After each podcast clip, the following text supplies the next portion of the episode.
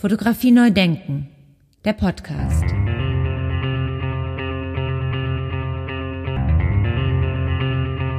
Festival Update. Ja, und weil ich nicht nur freischaffender Künstler, Dozent, Autor und Podcaster bin, sondern auch, wie viele von euch bereits wissen, Festivalmacher, habe ich mein Podcast-Universum um eine weitere Kategorie ausgebaut. Diese Kategorie heißt Fotografie neu denken, Neues vom Festival.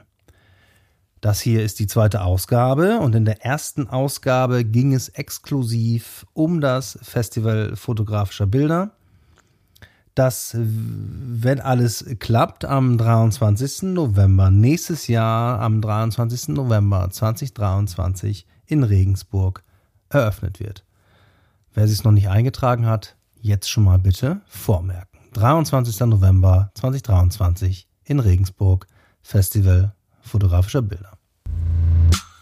Ja, es gibt äh, mittlerweile nicht nur den sogenannten regulären äh, Fotografie Neudenken Podcast, sondern auch Fotografie Neudenken Vernissage, die Macht der Bilder, den Sonderpodcast zum Deutschen Fotobuchpreis 2020 und Düsseldorf Foto Plus meets Fotografie Neu Denken.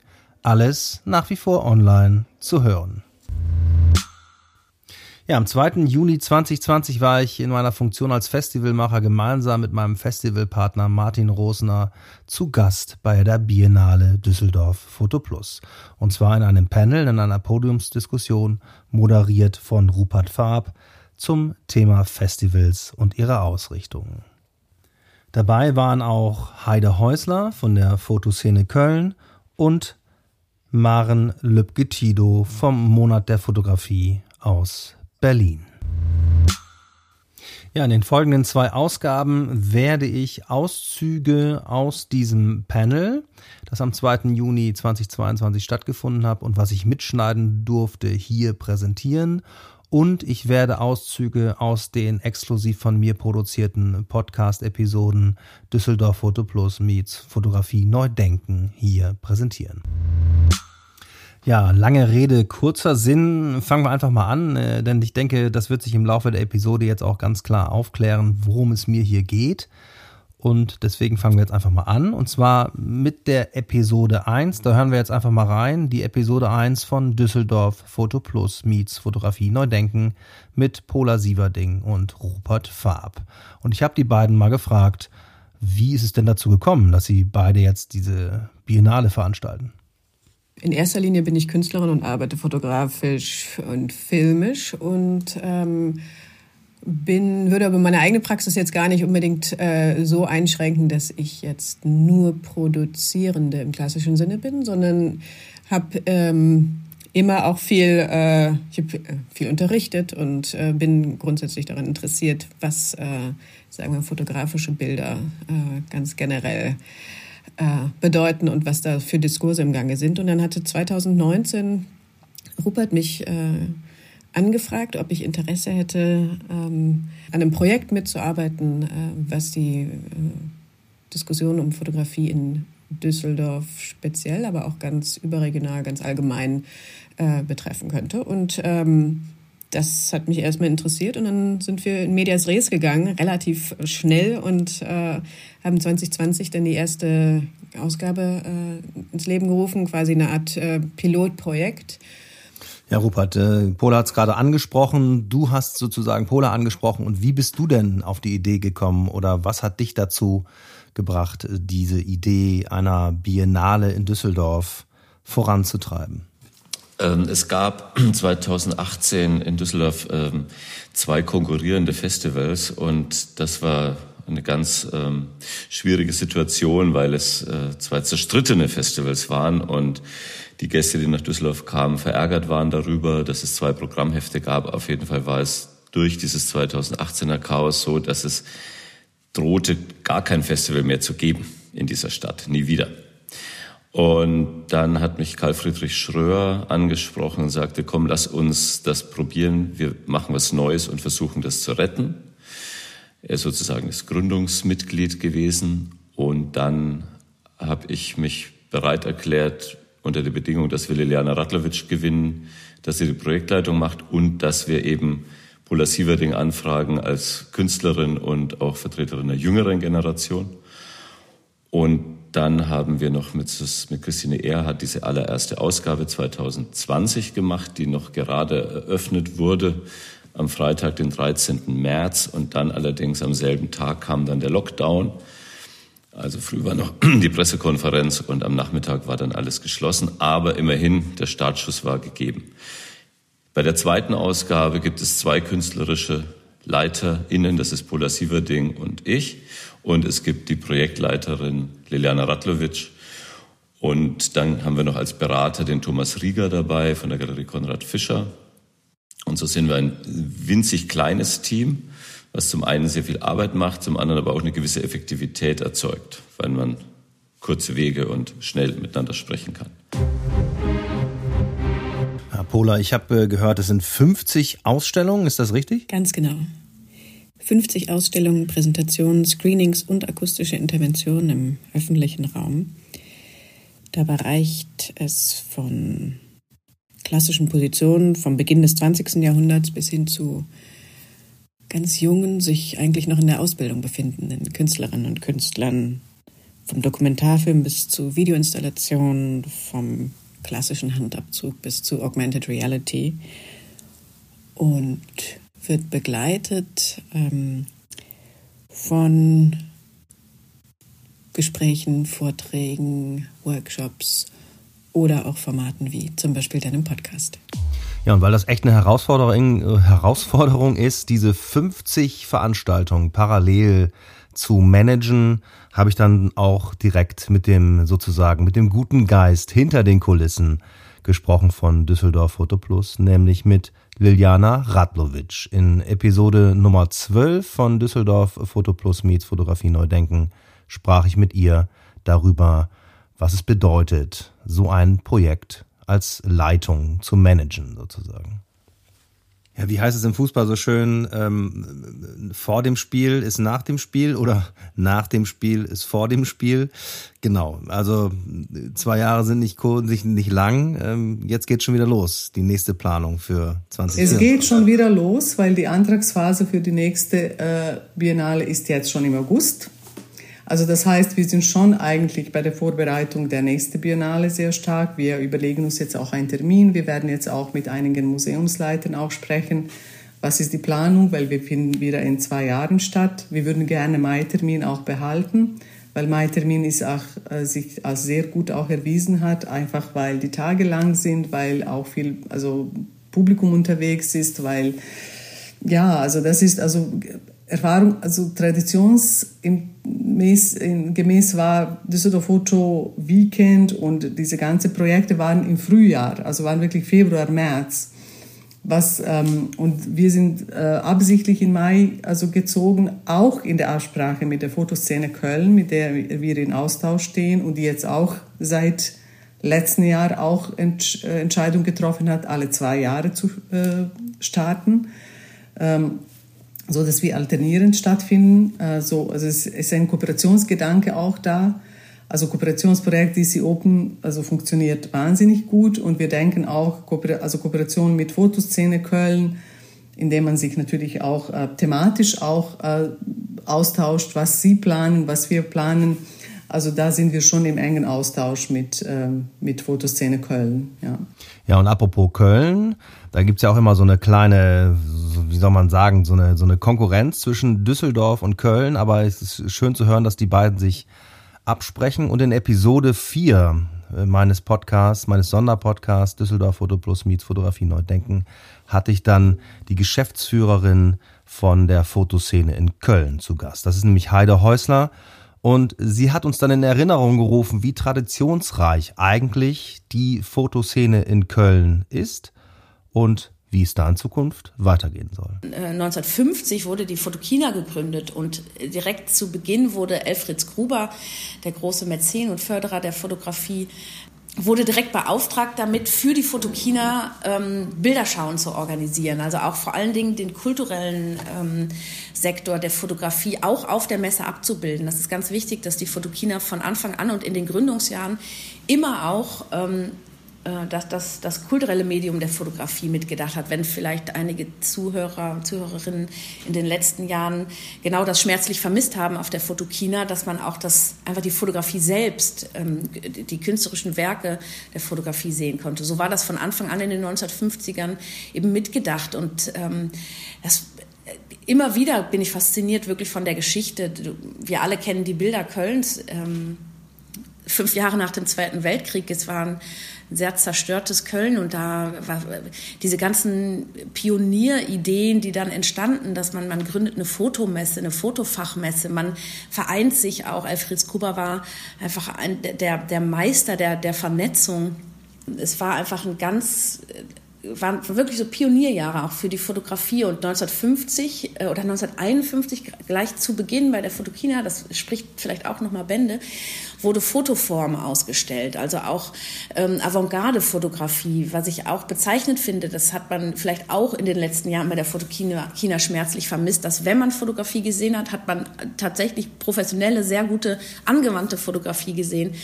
Aber ähm, Avantgarde-Fotografie, experimentelle Fotografie, künstlerische Fotografie hat man eben nicht mehr sehen können. Das hat sich über die Jahre, über die Jahrzehnte eben sehr stark getrennt.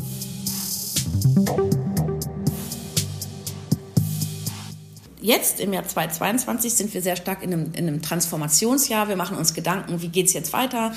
Fotokina gibt es nicht mehr. Der Anlass also der Fotoszene ist weg. Machen wir weiter, weil Köln natürlich nach wie vor ähm, singuläre Einheiten hat, was die Fotografie angeht. Wir, ähm, aber trotzdem gibt es für uns jetzt kein Weiter so, sondern wir müssen uns irgendwie neu aufstellen. Vor allen Dingen natürlich auch, weil wir natürlich äh, mitschneiden äh, oder, oder sehr aktiv die Debatten um das Fotoinstitut ähm, äh, natürlich äh, lauschen und, äh, und man medial betrachtet feststellen könnte, dass Köln keine große Rolle mehr spielt, weil äh, Köln hat sich eben ähm, aus dieser Debatte zurückgezogen oder von Anfang an signalisiert, ähm, also der offizielle Teil von Köln, letztlich Kulturdezernat und äh, Kulturamt, dass man an dieser Debatte nicht, nicht teilnimmt rund ums Fotoinstitut. Und, ähm, und wir natürlich bekommt man mit, es gibt neue Fotofachmessen, Fotopia in Hamburg und Fotobik in Berlin. Es gibt also diese neuen Konzepte und ähm, ich halte es jetzt für zwingend, dass auch wir in Köln uns überlegen, wie geht es hier jetzt inhaltlich weiter, konzeptionell, strukturell und ähm, in so einem Umwälzungsprozess befinden wir uns zurzeit. Ihr habt ja schon damit angefangen, weil dieses Next zum Beispiel, das ist ja auch von euch, oder? Genau, also wir, ähm, wir arbeiten an der Neuaufstellung für nächstes Jahr. Wir finden im Mai 23 statt. Ähm, vielleicht noch mal ganz kurz zu dem Line-up. Es ist so ein bisschen wie ein Monat der Fotografie, aber mit kuratiertem Kernprogramm auch. Wir machen kuratierte Kernprojekte. Das ist wieder stark ähm, dieses Jahr Artist Meets Archive. Wir haben internationale Künstler eingeladen, an die fotografischen Archive in Köln zu kommen und dort zu recherchieren und zu arbeiten. Auch da interessiert uns wieder die Wandelbarkeit des Mediums, also was passiert mit der Fotografie wenn sie in einem ähm, Museum der Weltkulturen wie dem Rautenstach-Jost-Museum lagert und was passiert mit einer Fotografie, die im NS-Dokumentationszentrum oder in, im Rheinischen Bildarchiv äh, aufbewahrt äh, wird. Und ähm, das wird stattfinden, das bereiten wir gerade vor. Es finden Residencies dieses Jahr statt und ähm, es wird im Herbst einen Kongress geben im Oktober ähm, eine Convention sozusagen der, der Fotografie rund um die Frage auch ähm, wir befragen den Status der Fotografie, die Zukunft der Fotografie, aber auch die Zukunft des Fotostandorts Kölns. Das bereiten wir gerade vor. Wir laden internationale und bundesweit Referentinnen ein. Ähm, muss man sich unbedingt merken, das Datum Ende Oktober vom 19. bis 22. Oktober. Und was du ansprichst, das, was unmittelbar bevorsteht, ist Next, ähm, das Festival ähm, der jungen Fotoszene. Das äh, beruht auf einem Impuls oder einer Anfrage von Jan Schmolling, der den Deutschen Jugendfotopreis ja, lange Jahre schon organisiert vom Kinder- und Jugendfilmzentrum Remscheid. Der hatte mal zu uns gesagt, immer, das ist ja alles schön und gut mit den Kinderprogrammen. äh, bei den Festivals und so, aber wie wäre es, wenn wir ein Festival nur für Kinder und Jugendliche machen, beziehungsweise von Kindern und Jugendlichen. Und das ist letztlich der Kerngedanke dieses Ablegers sozusagen der, der Fotoszene dass die Kinder und Jugendlichen selber zu Protagonisten eines Festivals werden. Wir haben vor zwei Jahren, ist es jetzt schon her oder drei Jahren, Workshops gemacht mit Kindern und Jugendlichen. Und ähm, so jugendlich man sich selbst ja bisweilen noch fühlt, ähm, so direkt kriegst du auch gespiegelt in solchen Workshops mit Kindern und Jugendlichen, dass man eben auch nur so tut, als, als wäre das noch so. Also wenn du dir überlegst, was wäre denn jetzt mal ein richtig cooler Titel für ein Festival für Kinder und Jugendliche oder was für tolle Inhalte und so weiter, also man, wir, wir, wir können einfach, also du verlässt natürlich dieses Terrain auch irgendwann zwangsläufig über das Altern. Und ähm, das ist dieser Gedanke, dass die Kinder und Jugendliche eben selbst äh, im, im, Prozess des Empowerment natürlich spielt eine Rolle, selber entscheiden, welche Inhalte sie sehen wollen, welche Inhalte sie machen. Sie sind selber Fotografen und Autoren, aber auch ähm, besprechen sie. Es gibt auch so Online-Redaktionen und es gibt Workshops. Es ist ganz stark ähm, ein ja, es ist so ein, so ein Festivalformat, das läuft jetzt an einem Wochenende für drei Tage, wo ganz stark das Machen ähm, eine Rolle spielt. Nicht dieses wir, wir Kuratoren und denken uns Inhalte aus und ihr Kinder und Jugendliche seid eingeladen, weil wir tolle Themen bringen, die euch doch bestimmt interessieren, sondern Sie machen und Sie zeigen Ihre Workshop-Ergebnisse. Und das findet alles im Museum für angewandte Kunst statt. Und ähm, auch vor allen Dingen im Zentrum steht die Jubiläumsshow des äh, Deutschen Jugendfotopreises. Fotografie neu denken, der Podcast. Ja, wunderbar. Ich äh, bin gespannt und wir dürfen und ihr dürft gespannt sein und ich werde dann sicher zu gegebener Zeit wieder mit Heide Häusler sprechen und von der Fotoszene in Köln berichten. Mit Liliana Radlovic von der Biennale Düsseldorf Foto Plus sprach ich dann auch kurz mal über Geld und die Akquise im Hintergrund, denn das beschäftigt jeden Festivalmacher gleichermaßen. Hören wir da mal rein. Ähm, wenn man so ein Festival plant, muss man natürlich auch Geld akquirieren und Geld beschaffen sozusagen. Das war dann auch deine Aufgabe, nehme ich mal an. Genau, ja, ich muss auch sagen tatsächlich, dass ich da zum ersten Mal Anträge an die Stadt Düsseldorf geschrieben habe für Düsseldorf Foto Plus und ähm, dass die Stadt auch da sehr unterstützend mit, mitgewirkt hat, also Kulturamt. Die, äh, wir haben ein gutes Briefing bekommen, wie wir also die, äh, die Anträge formulieren sollen, also formal meine ich jetzt. Und ähm, natürlich wussten wir auch im Vorfeld, welches Budget uns zur Verfügung steht. Also das heißt, wir haben die Planung eigentlich auch also mit dem Budget anpassen müssen. Also das heißt, dass wir auf vieles, was ich mir jetzt als Projektleitung gewünscht hätte, verzichtet haben. Also damit das Projekt, ähm, ja, wie zum Beispiel eine tolle Kampagne, das wünsche ich mir immer auch für die Zukunft, aber das ist nie im Budget. Also das heißt, wir sind dann sehr in kleinen Schritten ähm, vorgegangen, war, wie positionieren wir uns in der Öffentlichkeit, was können wir uns leisten. Das war echt ähm, auch in diesem Jahr nicht so einfach. Die Hauptunterstützung hat äh, Düsseldorf Foto Plus durch äh, Stadt Düsseldorf, Kulturamt der Stadt Düsseldorf auch bekommen und dann auch äh, durch die Kunststiftung NRW und Nationalbank aus Essen. Also das sind halt die in diesem Jahr unsere ähm, Geldgeber, aber die Stadt Düsseldorf ist natürlich die Hauptsäule, ja. Und ähm, die Kulturamt ist schon sehr also wie soll ich sagen, also wir haben da schon einen, einen sehr guten Partner an der Seite.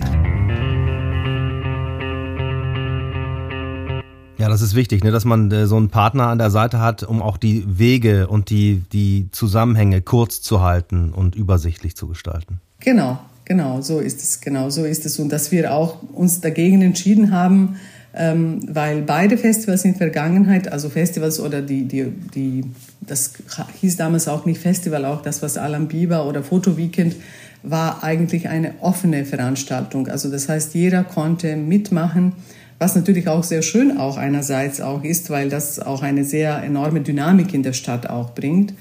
Wir haben uns schon ganz am Anfang auch dagegen entschieden und gesagt haben, wir müssen da eigentlich eher also ähm, ein ein, ein Profil erarbeiten, in dem wir tatsächlich uns auf die Galerien, auf die Ausstellungshäuser auch konzentrieren, äh, die tatsächlich auch Foto, Foto, mit Fotografie sich beschäftigen oder Künstler haben oder immer wieder.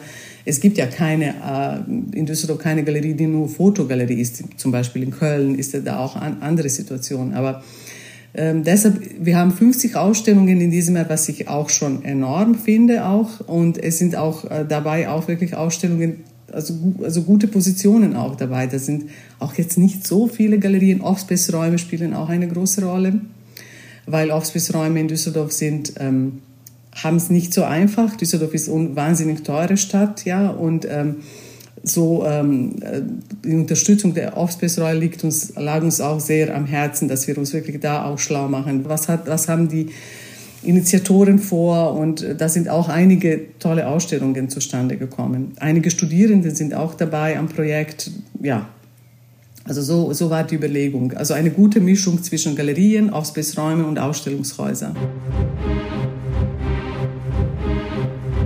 Ja, das hört sich doch nach einem äh, guten Konzept an und das ist ja auch gut gelaufen jetzt in, in der Rückschau. Ähm, und dann fragte ich aber Rupert Farb nochmal, weil wir damit auch durchaus ein Thema haben in Regensburg. Wie haben denn die Häuser und die Institutionen und die Galerien das Angebot angenommen? Unterschiedlich. Also die allermeisten freuen sich, weil die meisten begreifen, dass es ja eine zusätzliche Präsentationsmöglichkeit für die Galerie, für den Offraum, für das Museum ist. Also wir schaffen ja eine zusätzliche Plattform und einen zusätzlichen Rahmen, wo die Ausstellungen beworben werden, wo ein Blick nochmal drauf gerichtet wird. Es gibt ja Pressereisen, die äh, wir finanzieren. Es gibt äh, zusätzliche mh, Fernsehbeiträge und Werbung und unsere Veranstaltungen und das Booklet und die Website und so weiter. Also das begreifen die, die allermeisten, vor allem die Galerien begreifen, dass, dass es ein zusätzliches Format ist. Ähm, und deshalb unterstützen sie uns. Aber klar, wie es überall ist, gibt es dann auch immer mal welche, die sich bitten lassen, aber das ist alles im ganz normalen grünen Bereich. Also die Museen, vor allem die beiden großen Häuser in der Stadt, die sind mit großem Engagement reingegangen. Also sowohl Felix Krämer vom Kunstpalast als auch Susanne Gensheimer von der Kunstsammlung, die unterstützen uns sehr. Äh, also die waren stark am Start und äh, unterstützen uns und das ist für uns ganz wichtig. Und ob dann nächstes Jahr wieder oder in zwei Jahren alle dabei sind oder der eine oder andere nicht, das wird man sehen. Ich bin recht zuversichtlich, dass wir wachsen. Ich glaube, dass wenn wir jetzt es gut machen dieses Mal und es sieht ja gut aus, läuft ja alles und klappt ja alles, dann werden auch noch mehr dazukommen. Festival Update. Ja, und in dem Podiumsgespräch, das moderiert wurde von Rupert Farb am 2. Juni 2022 in der Akademie Galerie am Burgplatz 1 in Düsseldorf, da kam dann auch die Frage, über das Festival fotografischer Bilder. Wie ist das denn eigentlich entstanden und warum ausgerechnet in Regensburg zum Beispiel? Hören wir da mal rein.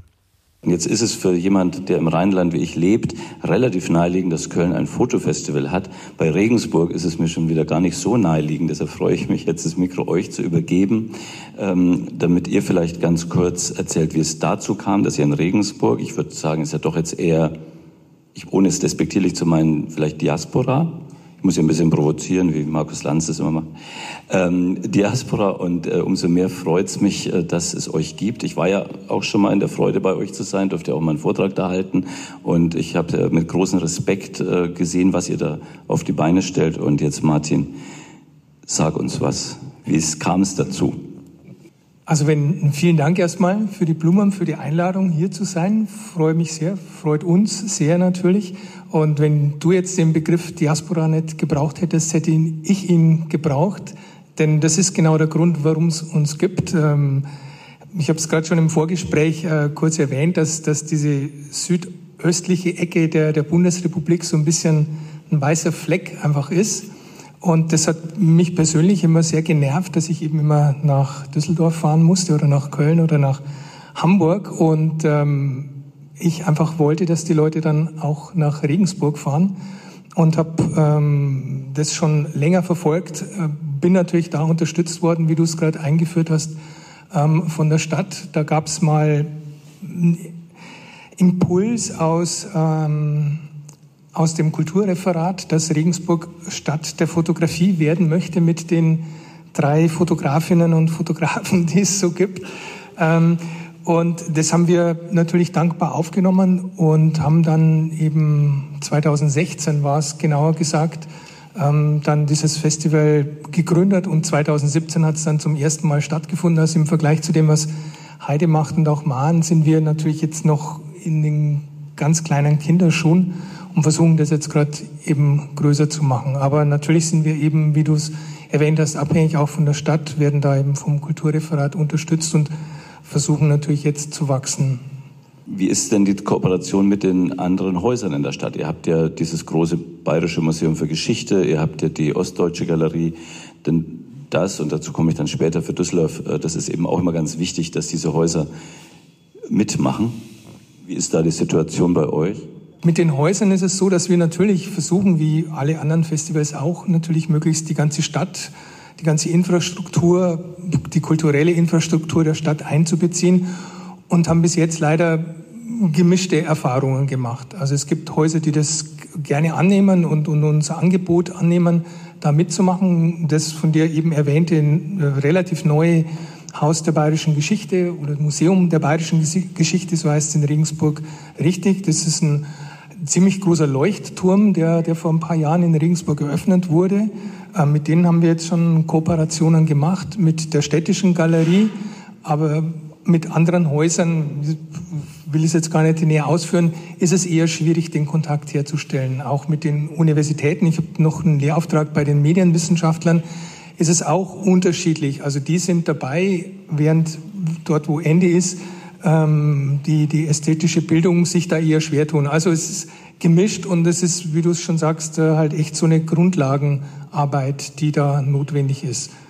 In Regensburg sind ja vielleicht, ähm, oder, oder ich weiß es gar nicht, wie es da ist, aber ähm, habt ihr denn auch diese anderen Medien im Blick? Also habt ihr denn auch diese Video und diese ganzen neuen und Ausformungen und Cyberkunst und äh, virtuellen und NFTs und so weiter oder bleibt ihr doch eher beim klassischen Foto? Ja, wir haben uns ja extra, wir haben lange gerungen, glaube ich, 2016. Wie nennen wir uns denn eigentlich, ne? Als dann klar war, wir machen das irgendwie und wir kriegen auch von der Stadt dann Unterstützung und wie, wie nennen wir uns denn? Und dann haben wir tatsächlich den etwas erst holprigen Namen Festival fotografischer Bilder genau deswegen ausgesucht, weil wir eben nicht vielleicht nochmal ein Foto, Fotofestival sein wollten, sondern uns war wichtig und das war eigentlich immer so der, der, der An Ansatz, den ich auch in meiner, im, ich war dann ganz frisch, äh, relativ frisch äh, Lehrbeauftragter an der Uni und dann haben wir uns kennengelernt. Martin hatte mich zu so einem Symposium eingeladen, was er 2012 schon gemacht hatte. Und dann haben wir gesagt, so, wir müssen das eigentlich erweitern, ne? diesen, diesen Diskurs. Ne? Wir müssen, jetzt tut sich hier irgendwas, ne? die Smartphones kommen, jeder kann fotografieren. Dann kamen wir irgendwann dazu, die Allgegenwärtigkeit fotografischer Bilder quasi zu hinterfragen. Und das war der, genau der Ansatz, zu sagen, okay, es ist ja jetzt gar keine klassische Silbergelatinen-Belichtung mehr, die wir da haben. Also können wir das überhaupt noch Fotografie nennen und so weiter. Und deswegen haben wir gesagt, gut, dann lassen wir das raus und nennen es einfach nur fotografische Bilder. Also alles, was irgendwie nach Fotografie ausgeht. Und das ist dann die, die Antwort. Genau, also dass wir genau den Fokus darauf legen. Ich glaube, so wie ihr auch eher ne, durch dieses Plus äh, sagt, okay, wir müssen, ne, was ist denn da noch? Wo ist denn der Horizont und was ist denn dahinter und so. Festival Update. Ja, und wie das Podiumsgespräch weiterging und was Maren Lübke-Tido aus Berlin zu berichten hatte, das hört ihr in Teil 2 dieser Episode Neues vom Festival. Ja, Teil 2 dieser Episode Neues vom Festival folgt in den nächsten Tagen. Wer automatisch darüber informiert werden will, wann die Episoden online sind, der klickt einfach auf Abonnieren. Ja, herzlichen Dank fürs Zuhören. Gesund bleiben da draußen und bis zum nächsten Mal, wenn es wieder heißt Fotografie neu denken, der Podcast.